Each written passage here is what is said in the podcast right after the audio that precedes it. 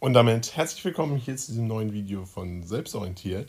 Heute wollen wir euch einmal die Merkmale der sinfonischen Dichtung sowie aber auch die Komposition und Komponisten hinter den verschiedenen sinfonischen Dichtungen einmal erklären. Dabei wünschen wir euch wie immer viel Spaß mit dem Video. Zuvor der kleine Hinweis, wir haben ein Buch zu dem Thema verfasst, was euch im Abitur sicherlich hilft, insbesondere wenn ihr euch gerade auf die nächste Musikklausur vorbereitet oder sogar auf einen Musik Abitur im Mündlichen. Dann wünsche ich euch dabei ganz viel Spaß. Erster Link in der Videobeschreibung, wie immer ein bisschen Werbung in eigener Sache. Und jetzt würde ich sagen, starten wir mit dem Video.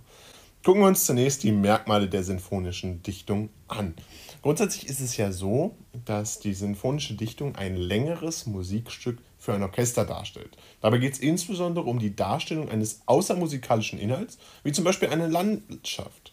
Das heißt, hier ist interessant, dass wir uns hier tatsächlich etwas davon abwenden, äh, nur äh, auf den musikalischen Inhalt sich zu fokussieren, also praktisch die ästhetischen äh, Vorstellungen, Grundvorstellungen äh, des Musikalischen in den Vordergrund zu stellen und dass die sinfonische Dichtung jetzt dazu übergeht, einen außermusikalischen Inhalt stärker einzubinden und dadurch natürlich auch zu ermöglichen, dass man beispielsweise eine Landschaft darstellt, eine Landschafts- ähm, Motive ganz typisch für diese Zeit, äh, in der die sinfonische Dichtung entstammt ist äh, und dementsprechend hier äh, erstmal diese grundlegende Definition eine sinfonische Dichtung, ein längeres Musikstück für ein Orchester, aber ganz wichtig, dieser außermusikalische Inhalt. Dabei ist die Dichtung namensgebend, das heißt, wir haben zum Beispiel in Liszt Hamlet dann entsprechend ja die Dichtung, die äh, namensgebend auch für äh, das entsprechende Musikstück ist. Das heißt, hier äh, versucht man praktisch den Namen aus der Dichtung selbst zu erschließen, die Dichtung praktisch übergeordnet und äh, ein bisschen abwendend von der ursprünglichen Sinfonie, äh, die sich ja eher dem musikalischen Inhalt zugewandt hat und äh, ja ganz ursprünglich aus dem Gedanken entstammt ist, dass man äh, ein Vorspiel hat, was dann ja von Beethoven weiterentwickelt wurde. Dabei geht es bei der sinfonischen Dichtung insbesondere darum, dass man praktisch eine Weiterentwicklung der ursprünglichen Sinfonie bzw. der ursprünglichen literarischen Vorlage ermöglicht. Das heißt, die sinfonische Dichtung ist praktisch sozusagen eine Symbiose von Dichtung und Sinfonie, die dann ermöglicht, dass man insbesondere die literarische Vorlage hier ergänzt bzw. erweitert. Das ist zum Beispiel in Liszt's Hamlet äh, geschehen. Er hat nämlich die äh, ursprünglich vorhandene literarische Vorlage des Hamlets ja, erweitert und beziehungsweise auch ergänzt und diese Musik soll so eine Möglichkeit bieten, dass man praktisch nochmal weitergehend äh, in die Tiefe sich die Dichtung angucken kann, beziehungsweise die Dichtung auch weiter ausdeuten kann. Also dass äh, der Musiker hier eine Möglichkeit findet, auch diese ähm, ja, Weiterentwicklung zu forcieren.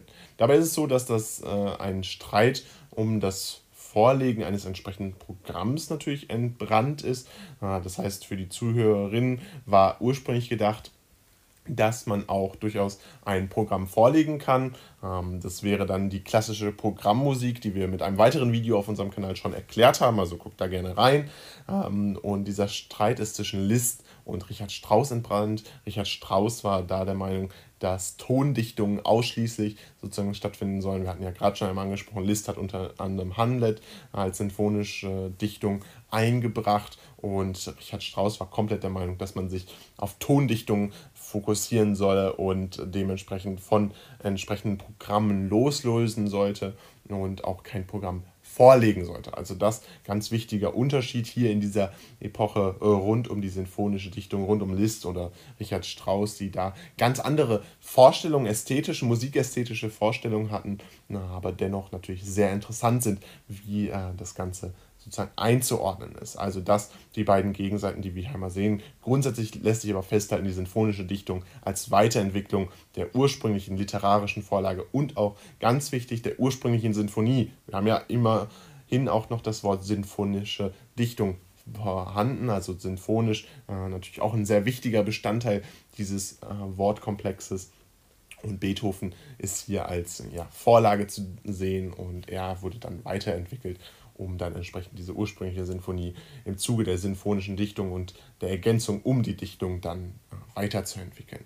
Dabei gibt es dann entsprechend einen Streit um den Stellenwert der sinfonischen Musik. Das heißt, wie wichtig ist Musik überhaupt? Wie wichtig ist das Programm? Genau das ist Kern des Programms oder Kern des Streits rund um Liszt und Richard Strauss, äh, die sich beide dann entsprechend natürlich auch in verschiedenen musikästhetischen Diskussionen gegenüber gesehen haben. Verschiedene Briefe tatsächlich auch geschrieben wurden und das ein zentraler, bestimmender äh, Konflikt dieser Zeit war insbesondere rund um die Programmmusik bzw. Tondichtungen, rund um sinfonische Dichtungen also. Kommen wir dann zu Kompositionen und Komponisten. Wir hatten gerade einmal schon den bekanntesten letztendlich genannt, und zwar Franz Liszt als wesentlichen Begründer der sinfonischen Dichtung um 1854. Das heißt, das ist so ein bisschen die zeitliche Einordnung, die wir hier bei der sinfonischen Dichtung vornehmen. 1854 ähm, als Jahr, wo er zum Beispiel durch seine zwölf sinfonischen Dichtungen sehr bekannt wurde. Ähm, er hat das letztendlich begründet, hat wesentliche Ideale der sinfonischen Dichtung auch aufgestellt und hat das Ganze auf äh, Balladen bzw. Rhapsodien von Chopin und Tomasek ähm, basiert. Er hat sich das genauer angeguckt, analysiert auch tatsächlich, ähm, hatte also einen sehr tiefergehenden Charakter erzeugt und hat das dann versucht, äh, mit seiner Analyse dann sozusagen zu erzeugen, ähm, inwiefern äh, diese Komposition bzw. Ähm, ja, diese Möglichkeiten sozusagen dazu geführt haben, dass er dann auch mit der sinfonischen Dichtung einen Erfolg hat also die Dichtung praktisch einbinden konnte. Und da sah er als wesentliches Vorbild, wie gesagt, Chopin und Tomasek. Die Tondichtungen, die insbesondere durch Richard Strauss forciert waren, ähm, kamen dann später auf. Also die wurden äh, dann später auch eingebracht, wurden ja dann Bestandteil dieses großen Streits zwischen Franz Liszt und entsprechend Richard Strauss, der zum Beispiel Macbeth geschrieben hat, oder auch Jean äh, Sibelius, äh, der zum Beispiel mit Finn Laden, die ja gearbeitet hat. Also auch das bekannte Komponisten dieser Zeit, die sich auch alle der sinfonischen Dichtung unterordnen lassen. Äh, damit haben wir ja schon drei sehr wichtige. Äh, interessant ist nochmal, wie Franz Liszt überhaupt, warum er so ein wichtiger Begründer war oder warum seine zwölf sinfonischen Dichtungen so bekannt geworden sind.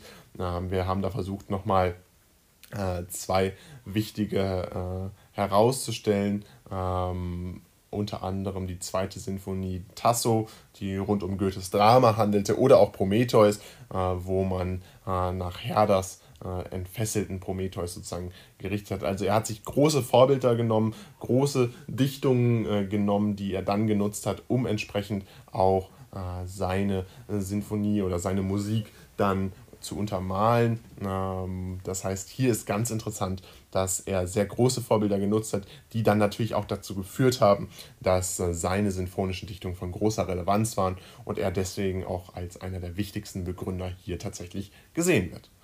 Und damit soll es auch gewesen sein von diesem Video. Zuvor wollen wir euch das Ganze nochmal zusammenfassen. Zwar die wesentlichen Merkmale der sinfonischen Dichtung sind, dass es ein längeres Musikstück für ein Orchester zur Darstellung einer außermusikalischen Inhalts ist, Beispielsweise wurde da ganz häufig die Landschaft genutzt. Ah, die Dichtung ist dabei namensgebend, das heißt, man versucht die Musik, die sinfonische Dichtung ursprünglicher Sinfonie nach Beethoven weiterzuentwickeln, um eine literarische Vorlage. Später gab es dann tatsächlich aber auch einen Streit um die Vorlage eines entsprechenden Programms.